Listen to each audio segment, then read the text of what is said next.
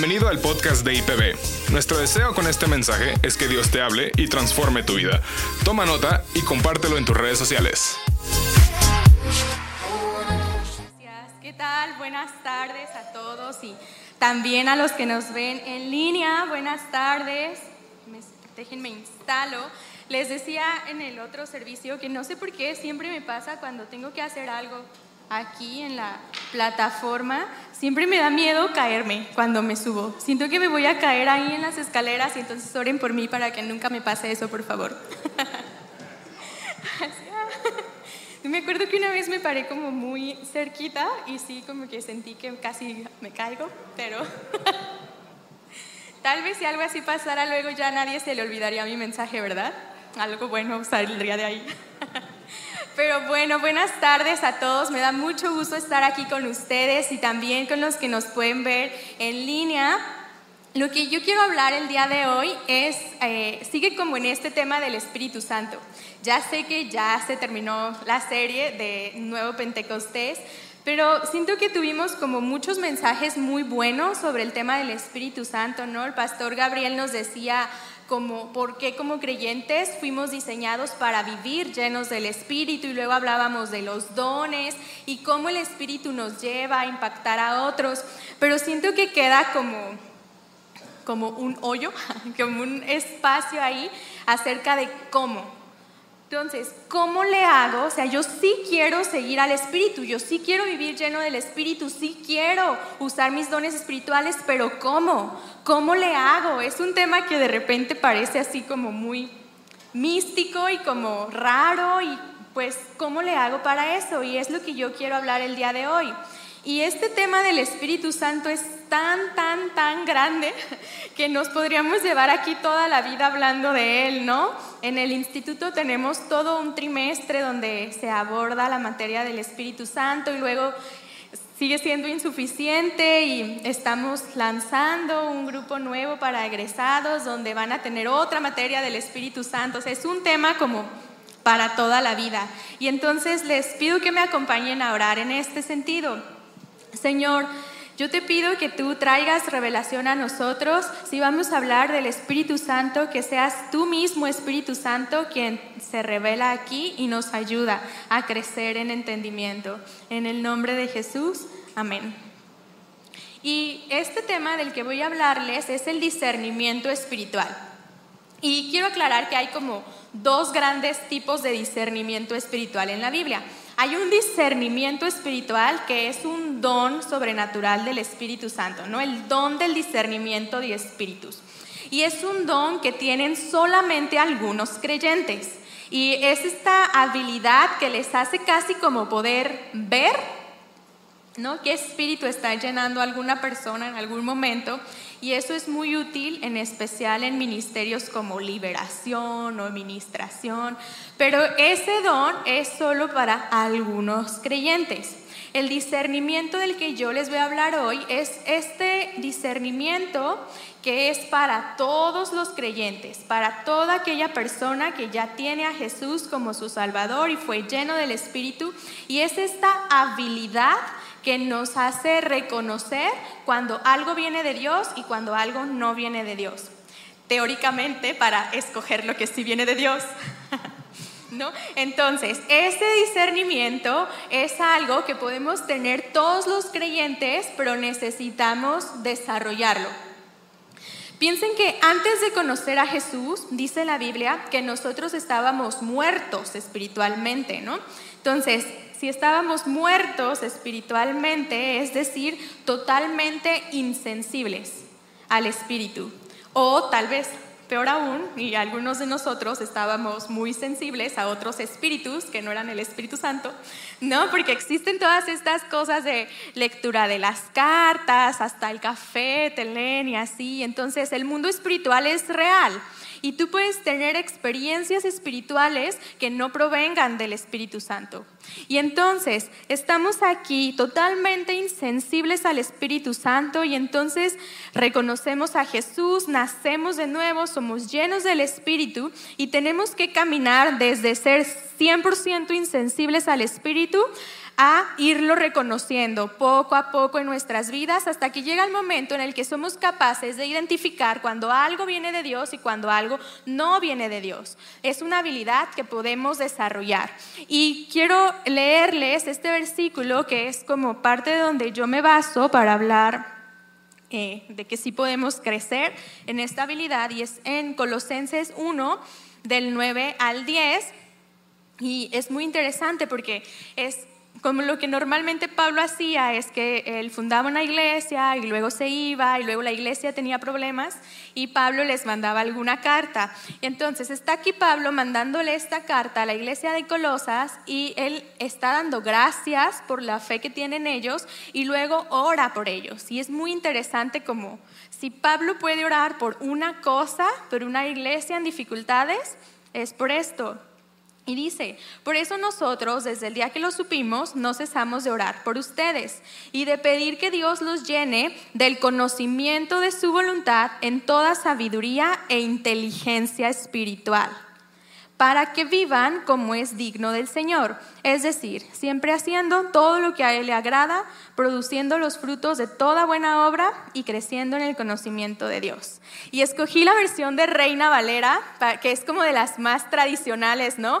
Para que vean que es así literal lo que Pablo está diciendo. Les pido que ustedes crezcan en inteligencia espiritual, porque creo que últimamente ha sido muy famoso este modelo de las inteligencias múltiples, ¿no? De hay inteligencia matemática y luego hay inteligencia emocional, hay inteligencia musical y bueno, una variedad.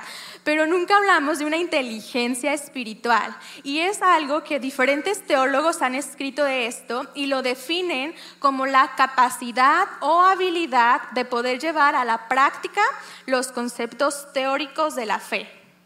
Y yo creo que eso es lo que todos queremos, ¿no? O sea, yo sé que Dios es bueno, yo sé que Dios me ama, yo sé que debo vivir llena del Espíritu, sé que debo usar mis dones, pero ¿cómo paso de la teoría a la práctica? Y es eso lo que Pablo está aquí pidiendo por las personas, que puedan crecer en inteligencia espiritual para que vivan agradando a Dios en todo. Porque luego pasa que cuando tenemos como diferentes decisiones, hay cosas que son muy claras, ¿no? Que sabemos que la Biblia dice así súper claro como no matarás, pero hay otras como más sutiles. Pero entonces, si tú estás así sintiendo ganas de matar a alguien, de esas veces que dices, oh, lo quiero ahorcar, poquito. y entonces dices, ay, ¿este sentimiento viene de Dios o no viene de Dios? es muy claro que no viene de Dios, porque la Biblia dice, no matarás. Entonces, si tú tienes ganas de matar a alguien, no viene de Dios. Pero luego hay cosas como más sutiles que no son un pecado, que puede ser difícil saber, como qué quieres que yo haga Dios aquí para agradarte. Y es esa inteligencia espiritual de la que Pablo habla aquí en este, en este pasaje. Y todo esto o sea, todo esto depende de la realidad de que el Espíritu Santo vive en nosotros. Porque luego me he dado cuenta que muchas personas no crecen en discernimiento espiritual porque no están seguras de tener al Espíritu Santo. Es como tal vez eh, yo no sé si ya tengo al Espíritu Santo, no sé si estoy llena de Él, no sé si, o sea, como no hago nada espectacular, entonces no estoy segura si el Espíritu Santo está en mí. Pero dice la Biblia en Juan 16, 7, está Jesús hablando a sus discípulos y les dice, les digo la, les digo la verdad, les conviene que me vaya, porque si no lo hago, el consolador no vendrá a ustedes. En cambio, si me voy, se lo enviaré a ustedes. Y Jesús sí se fue, ¿no? Entonces sí envió al Espíritu Santo. Y no es que el Espíritu Santo no haya hecho nada antes de Jesús. O sea, de hecho, nosotros podemos ver la obra del Espíritu desde el momento mismo de la creación. Nos dice la Biblia que el Espíritu se movía sobre las aguas y estaba trayendo orden al caos. Y luego vemos al Espíritu Santo hablando por medio de los profetas, dice la Biblia, ¿no? Que los inspiraba y ellos hablaban de parte de Dios. Y luego lo vemos de manera muy especial en el momento de la encarnación, porque dice la Biblia que María concibió por el poder del Espíritu Santo a Jesús. Entonces fue primero el Espíritu Santo quien nos trajo a Jesús, ¿no? Entonces ahí está obrando. El asunto es que después de que Jesús terminó su obra de redención, cuando Él murió, resucitó y subió al cielo, entonces mandó al Espíritu Santo de una manera muy diferente, muy especial. Como dicen Hechos 2.16 y 17, es Pablo habla, Pedro, perdón, es el apóstol Pedro aquí hablando y dice, en realidad lo que pasa es lo que anunció el profeta Joel. El profeta Joel, que en el Antiguo Testamento habló inspirado por el Espíritu Santo y dijo, sucederá que en los últimos días, dice Dios, derramaré mi espíritu sobre todo género humano. Entonces, si tú has recibido a Jesús como Salvador, has creído en Él y eres un ser humano, entonces eres lleno del Espíritu. O sea, si tú ya recibiste a Jesús, creíste en Él, entregaste tu vida y eres un ser humano, ya tienes al Espíritu Santo. Entonces, desde esa realidad podemos avanzar a crecer en reconocer al Espíritu, desde entender que ya tenemos al Espíritu Santo en nosotros. Y es este Espíritu Santo que nos va transformando a la imagen de Cristo. Creo que a veces el problema de, ay, me encandilé, para que volteé para arriba. Ok, ya. Creo que a veces el problema de por qué no nos sentimos llenos del Espíritu es que creemos que ser lleno del Espíritu es tener manifestaciones espectaculares del poder de Dios, ¿no?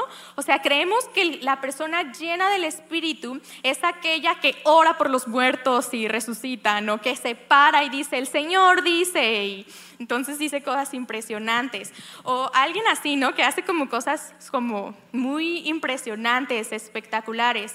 Pero si nosotros leemos todo el mensaje bíblico, vamos a darnos cuenta que realmente los dones espirituales no son una buena evidencia de que alguien vive guiado por el Espíritu Santo, porque dice Romanos que los dones de Dios, los dones del Espíritu son irrevocables.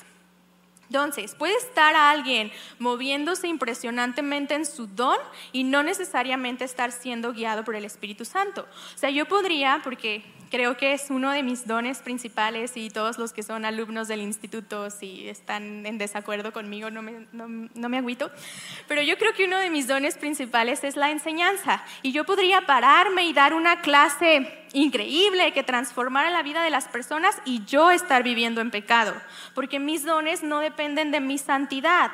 Podría venir alguien y entonces dice la Biblia, ¿no? Podría ser alguien que tenga un don de generosidad y dar todo su dinero a los pobres y no estar siendo dirigido por el Espíritu Santo, porque los dones son irrevocables.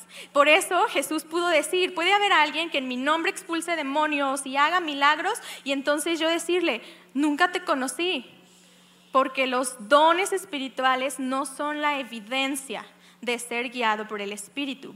Lo que sí es una evidencia de ser guiado por el Espíritu son los frutos del Espíritu, pero son mucho menos glamurosos, ¿no?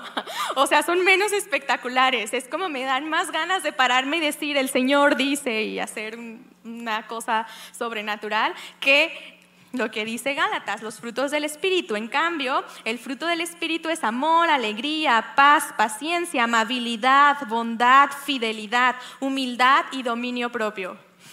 Si tú estás creciendo en estas áreas de tu vida, es entonces que sí estás siguiendo al Espíritu Santo. Pero es mucho menos glamuroso, ¿no? Yo prefiero venir y decir, este enfermo y sanarlo, resucitar a un muerto, que ser amable y paciente y humilde.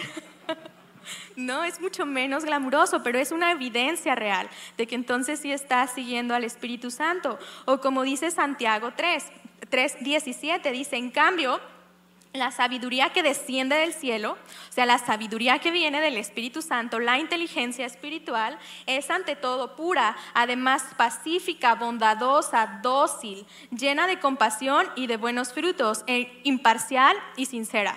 Entonces, si tú ves a alguien que está usando sus dones espirituales para causar un ambiente de división, de odio, de falta de amor, no está siendo dirigido por el Espíritu Santo. Porque cuando tú usas tus dones dirigido por el Espíritu Santo, entonces ah, se ven estas características. Les digo, pero es mucho menos glamuroso, ¿verdad? Entonces, ¿cómo podemos hacer para crecer en este discernimiento? ¿Cómo puedo hacerle para cada vez poder identificar mejor cuando algo viene del Espíritu y cuando no viene del Espíritu? Y yo quiero hablarles de tres cosas que creo que pueden ayudarnos en este proceso. No creo que sean las únicas, ni mucho menos, pero creo que son las más básicas, más bien. Entonces, en primer lugar, necesitamos conocer la Biblia. Necesitamos conocer la Biblia. No hay atajos para eso. Necesitamos esforzarnos en agarrar la Biblia, leerla y estudiarla. No hay otra forma, porque la Biblia es la forma principal en la que Dios se nos revela a nosotros. Yo creo que hay muchas formas en que Dios nos habla, ¿no? A través de las circunstancias, a través de sueños, a través de visiones, a través de otras personas. O sea, si Dios quiere, te puede hablar a través de la película que estás viendo y mostrarte algo, claro. Pero la forma básica en la que Dios nos habla es a través de la Biblia. Fue lo que, lo que Él decidió.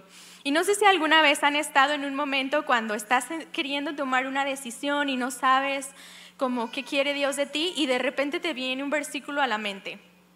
Así, solo te llega. Pues ese es el Espíritu Santo trayendo la revelación a tu vida, pero si no conoces la Biblia, pues ¿qué te va a recordar? Necesitas conocer la Biblia. Y además es el mismo Espíritu Santo el que le trae vida a la letra. No sé si alguna vez les ha pasado que estás leyendo la Biblia y de repente un versículo te brinca nada más y es como que cobra vida para ti en ese momento. Esta también es la obra del Espíritu Santo trayéndote revelación.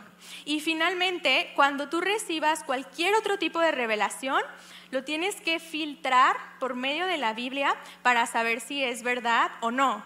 Ah, el viernes que predicaba Pamela en la graduación del instituto, ella platicaba la historia de una mujer que estaba casada y entonces sintió que el Espíritu Santo le reveló que le estaba mandando al amor de su vida en otro hombre, pero ella estaba casada, y entonces según su percepción, el Espíritu Santo le estaba revelando este otro hombre es el amor de tu vida y te tienes que divorciar y así.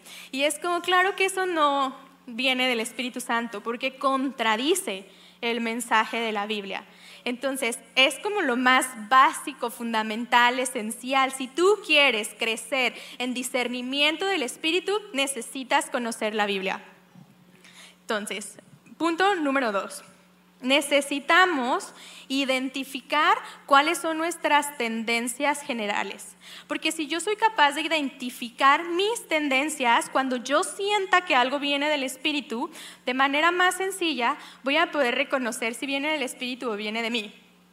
Porque identifico mis tendencias.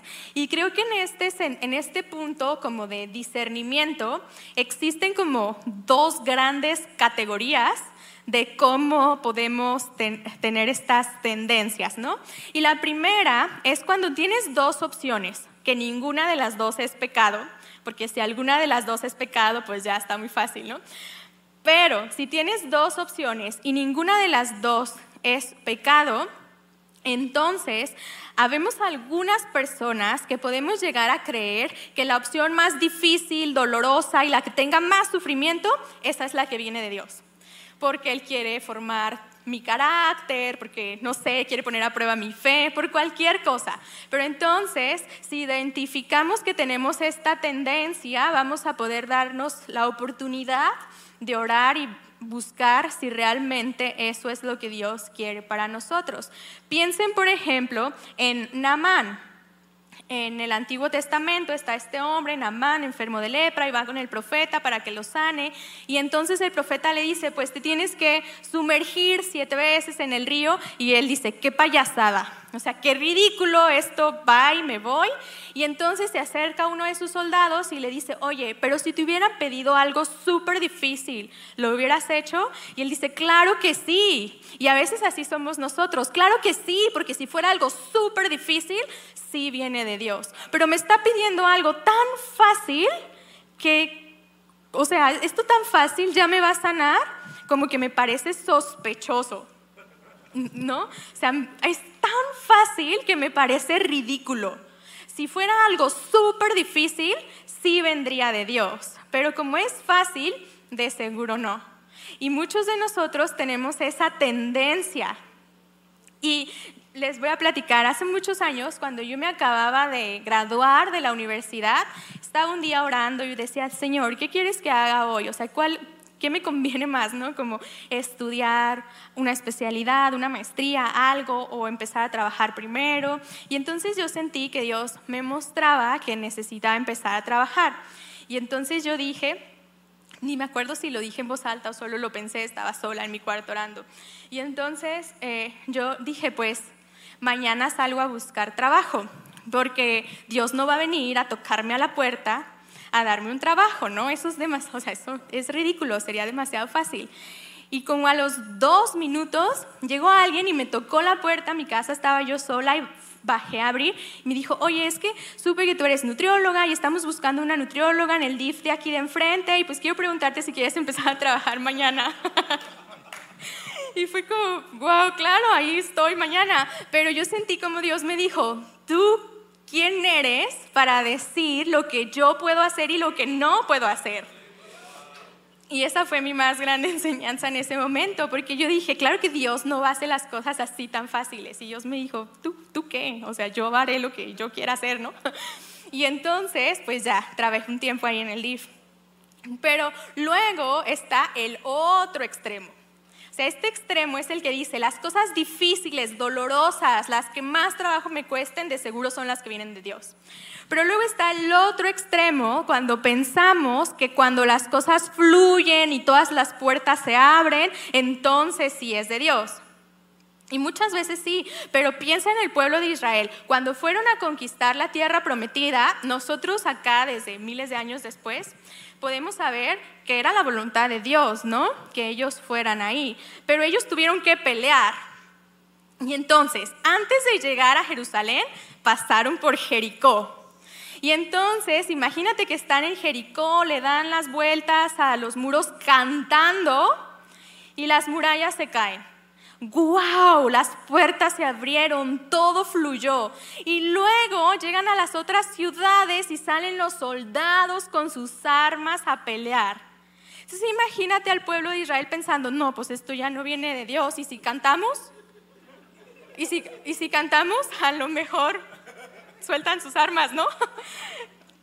Y no, tuvieron que pelear, una batalla real donde soldados murieron, pero seguía siendo la voluntad de Dios. Y yo creo que el riesgo de creer que siempre cuando algo viene de Dios las puertas se abren y todo fluye, es que cuando vengan los problemas vas a creer que ya no es de Dios y vas a querer renunciar. Hace unas semanas yo estaba en mi cuarto sola porque tomé la decisión de volver a estudiar y, y fue una decisión que tomé como con mucho tiempo Estuvimos Fer, mi esposo y yo orando como dos meses, ¿no? Antes de tomar la decisión, porque pues es una decisión que implica toda mi familia y entonces estábamos orando, sentimos que sí, me, me inscribí de manera súper sobrenatural, las puertas se abrieron, ¿no? Tuve eh, provisión económica de una manera increíblemente sobrenatural y de repente, hace tres semanas, tuve que hacer tarea. pero piensen que tenía que hacer tarea al mismo tiempo que sigo trabajando, que sigo casada y que tengo un hijo de tres años. Y estaba yo a las diez y media de la noche en mi computadora ahí escribiendo y dije, esto ya no está fluyendo. O sea, porque tengo que leer, ¿no? Por mí misma. y tengo que escribir y las ideas, ya tengo mucho sueño, no me vienen. Y entonces el problema ahí sería pensar, no, esto ya no está fluyendo, ya no viene de Dios.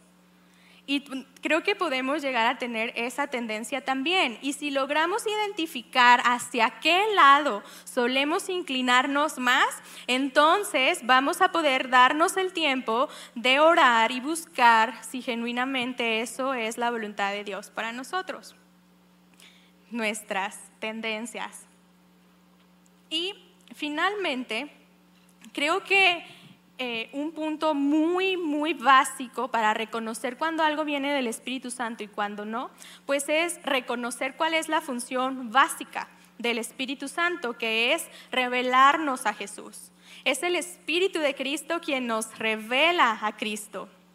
Y entonces, eh, no sé, tal vez ustedes es la primera vez que sienten algo así. O tal vez pueden recordar ese momento cuando por primera vez, cuando escuchaste que Jesús encarnó en María la Virgen y entonces murió en la cruz para perdonar tus pecados y resucitó y ahora está en el cielo, en el trono del universo gobernando, como que había algo dentro de ti que hacía arder tu corazón. Como que es como no entiendo, no sé qué me está pasando, solo siento que mi corazón late más rápido y me dice que esto es verdad. O sea, no entiendo, pero yo siento que esto es verdad. Y ese es el Espíritu Santo obrando en tu vida, revelándote a Jesús y haciéndote entender que el mensaje del Evangelio es la verdad. Es una revelación del Espíritu. Es este mismo Espíritu el que nos hace crecer en carácter para ser cada vez más como Jesús. Entonces, algo que podemos pensar es que cuando estés ante dos opciones o reconociendo si algo viene del Espíritu o no, es si eso hace que tú conozcas más a Jesús, si te hace glorificar a Jesús, si hace que otros glorifiquen a Jesús por medio de eso. Porque si entonces es algo que te hace reconocer a Jesús, glorificarlo, conocer algo más de Él, llevar a que otro conozca más de Jesús, entonces probablemente sí venga del Espíritu. En cambio, si lo que tú estás dudando si viene del Espíritu o no, te llena más de ti mismo, te hace más egoísta, menos humilde, menos amoroso, ¿no? Todas estas cosas que veíamos y te hace que otros renieguen de Jesús o tú mismo o te aleja de Jesús entonces no viene del Espíritu Santo. Porque el Espíritu Santo nos revela a Jesús y lo revela a otros también por medio de nosotros. Entonces, estas son como las cosas más básicas y fundamentales por las cuales nosotros podemos crecer en el discernimiento del Espíritu. Y me gustaría eh, que oráramos y me acompañan a ponerse todos de pie. Porque tal vez hay alguien aquí que es la primera vez que ha sentido en su corazón que algo arde y te dice este mensaje del Evangelio es real, que te hace sentir que de verdad Jesús murió en la cruz para perdonar tus pecados.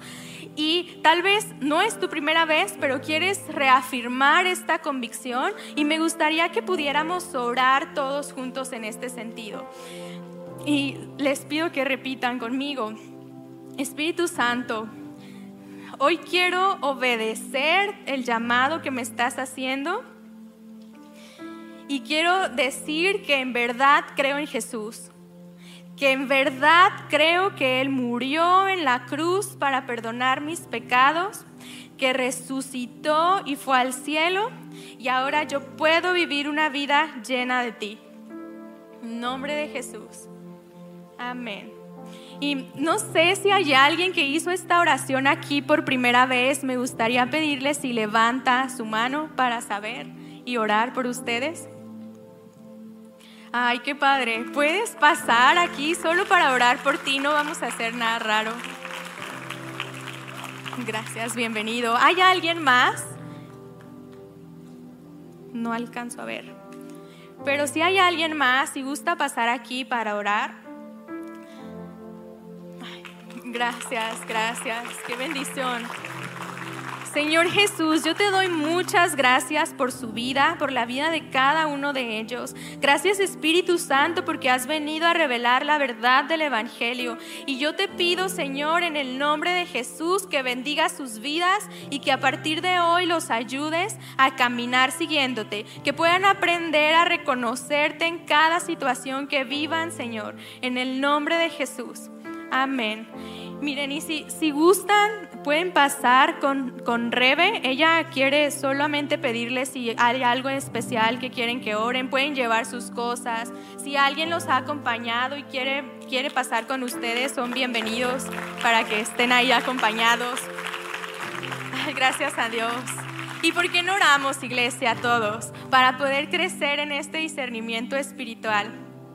Señor Jesús, yo te doy muchas gracias porque tú mandaste a tu Espíritu Santo para que nosotros podamos vivir llenos de Él, porque tú sabes que nosotros no somos ni lo suficientemente buenos, ni lo suficientemente listos, ni capaces de vivir una vida que te agrade en nuestra propia fuerza. Así que gracias por enviar a tu Espíritu que nos capacita, que nos empodera, que nos hace ser como tú y vivir una vida que te agrade. Te pido que tú nos ayudes a cada uno de nosotros para crecer en discernimiento, Señor.